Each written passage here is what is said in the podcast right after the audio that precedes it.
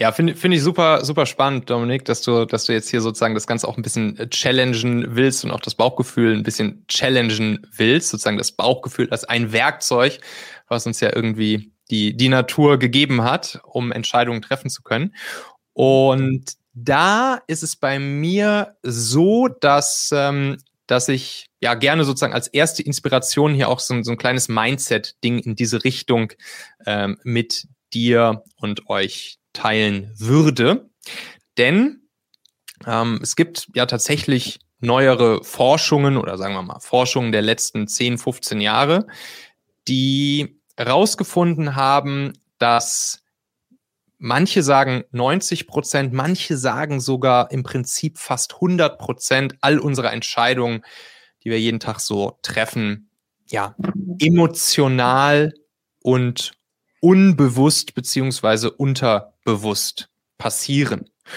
Und das führt dann sozusagen dazu, dass man, dass man gleichzeitig herausgefunden hat, dass viele der Entscheidungen, die wir so treffen, dass die eigentlich schon sozusagen feststehen, emotional feststehen, bevor wir uns dieser Besche Entscheidung überhaupt ja sozusagen bewusst sind und rational für uns halt erklären können, warum es jetzt irgendwie besonders äh, gut ist, eine Entscheidung in die eine Richtung Weg A oder in die andere Richtung Weg B ähm, zu treffen. So, und da möchte ich sozusagen einfach noch mal einen Tick mehr dazu anregen, und dieses, dieses Werkzeug, was uns eben, eben eingebaut ist, nämlich äh, das, die, das, was wir halt irgendwie so als, als, das, als das Bauchgefühl oder die erste Intuition oder auch das, was uns am meisten motiviert, am meisten antreibt, das einfach auch häufiger direkt von Sekunde eins an zu nutzen. Weil das, das Spannende an der Sache ist, dass was eben sozusagen diese, diese Forschung auch rausgekriegt haben, ist, selbst wenn wir jetzt uns eine, vor einer Entscheidung stehen, ne, gehen wir Weg A, B oder C und uns dann zum Beispiel, sagen wir mal, ja, ein paar Wochen lang mit den verschiedenen Optionen beschäftigen, also uns überlegen, hm, guck mal hier, Vorteile, Nachteile von A, Vorteile, Nachteile von B, Vorteile, Nachteile von C, was weiß ich, irgendwelche riesen Assessment Frameworks oder sowas anwenden, dass, dass, dass ähm, dass das am Ende auch wiederum für uns nur zu der Emotion der Sicherheit führt. Also, dass wir sozusagen dadurch, dass wir das Ganze vermeintlich rational beurteilen und betrachten, dass das auch wiederum nur eine Emotion ist, die da, die dadurch in uns geweckt wird, nämlich die der Sicherheit, dass wir sagen, ja, ja, das habe ich jetzt ja hier auch äh, sozusagen richtig tief alles analysiert und, des, und deshalb kann ich jetzt Richtung A oder B oder C entscheiden. Und deshalb einfach nur mal sozusagen den Gedankenanstoß, mhm.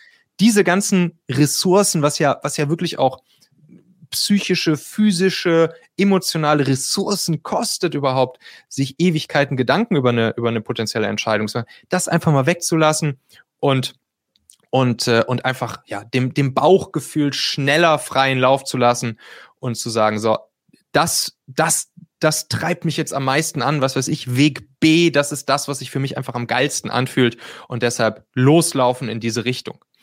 Okay. Und, ähm, und das wiederum, vielleicht nur so als letzter Punkt, weil das ist ein wichtiger Punkt an der ganzen Geschichte. Ich, ich sage ja auch häufig so, dass oder das sage nicht ich, das habe ich mir nicht ausgedacht, sondern dass eben auch die, sagen wir mal, die erfolgreichsten Menschen auf diesem Planeten, sowohl in der Geschichte als auch die, die noch unter uns weilen, ähm, dass das einfach die Menschen sind, die die Entscheidungen schnell treffen, schnell, schnell auf ihr Bauchgefühl hören, schnell entscheiden und dann vor allen Dingen auch schnell ins Umsetzen kommen und diese Dinge dann mit Vollgas umsetzen. Und deshalb kann es eben sein, Deshalb kann es sein, dass wir vielleicht, wenn wir uns jetzt für Weg B entscheiden, dass das rational betrachtet, wenn man wirklich alle Pro- und Kontraargumente abwägen würde, dass das vielleicht nicht der beste Weg ist, Weg B.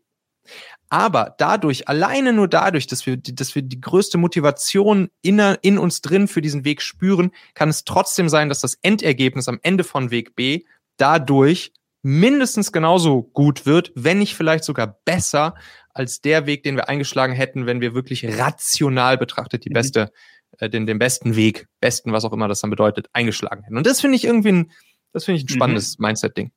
Finde ich auch. Also dadurch, dass es dann mit Motivation unterfüttert ist, klappt es auch besser, weil wir dahinter stehen. Also ich würde gerne mal diese Hypothese aufgreifen. Finde ich schon interessant. Hätte ich nicht gedacht, dass es in die Richtung geht. Ähm, es gibt ja auch im Vertrieb den Spruch, ja, Menschen entscheiden sich für ein Produkt oder einen Verkäufer emotional und rechtfertigen es dann rational. Also gibt es ja auch ja. dieses, ja, das, das, da ein bisschen drauf einspielt. Wir hatten mal äh, bei Merkur Oval hier bei meiner Beratung so einen, so ein Kundenevent mit Urs Meier. Ich weiß nicht, ob der dir was sagt. Das ist so ein äh, recht bekannter Schiedsrichter, auch ganz gut, ganz ja. guter Rhetoriker. Ja, Wäre auch mal eine Idee für die Podcasts, den einzuladen. Ja, ähm, der beispielsweise sagt, naja, äh, junger Mann, wenn Sie mit Bauch entscheiden, dann ist das nicht unbedingt so valide, als wenn ich das tue, weil ich habe halt schon hunderttausendmal diese eine Szene gesehen, ähm, dieses äh, vermeintliche Foul, beziehungsweise hier die Schwalbe, kann das besser beurteilen und da höre ich dann zu 100 Prozent auf meinen Bauch und auch nicht auf den Linienrichter oder auf irgendwelche anderen äh, technischen hm, äh, Hilfestellungen. Also das fand ich interessant und das widerspricht, also einerseits unterfüttert es, was du sagst, andererseits widerspricht es auch ein bisschen der Hypothese, Bauch dann, wenn ich auch Erfahrung habe vielleicht, ja, also vielleicht ist das eine wichtige Ergänzung. Auf, auf jeden Fall. Es ist garantiert eine, eine wichtige Ergänzung.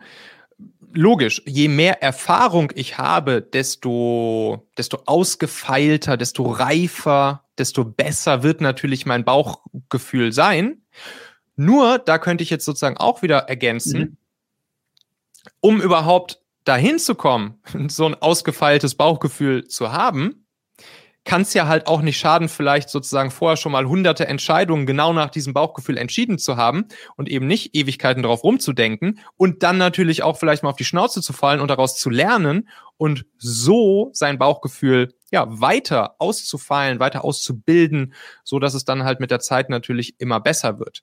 Ähm, mhm. aber klar, es kann natürlich sein, wenn ich jetzt als kompletter Newbie grün hinter den Ohren irgendeine Bauchgefühlentscheidung einfach treffe zu einem zu einem Thema, wo ich vielleicht noch keine Erfahrung zu habe, dann gehe ich das Ganze vielleicht mit Motivation an, aber fall vielleicht nach 100 Metern auf die Nase. Kann passieren, würde ich ja. jetzt aber sagen, ist vielleicht dann auch gar nicht so schlimm, weil ähm, man hat zumindest schnell entschieden und keine Zeit verloren Richtig. mit der Entscheidungsfindung. Das, das, heißt, man kann halt ja. schnell mit Weg A dann vielleicht doch weitermachen.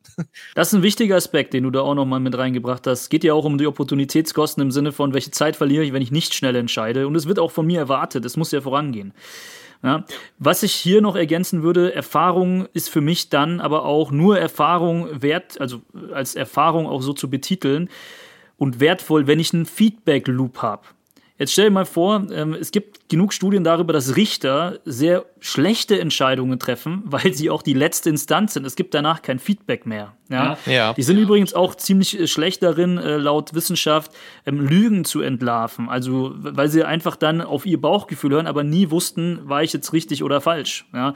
Da gibt's auch zumindest äh, den, also Jack Nasher sagt dir vielleicht auch was, so ein Verhandlungs-Lügensexperte, der auch bei, bei mir im Podcast sein wird demnächst mhm. der das auch nochmal aufzeigt, welche Hacks es da gibt. Lass uns kurz zum Thema entscheiden zurückzukommen. Also finde ich super, ja, diese, diese theoretische Annahme, die aber ich mir auch in der Praxis sehr gut vorstellen kann, wenn man auch mit den Konsequenzen gut klarkommt, ja, und dadurch schnell ist, agil ist. Was hast du denn noch an Hacks?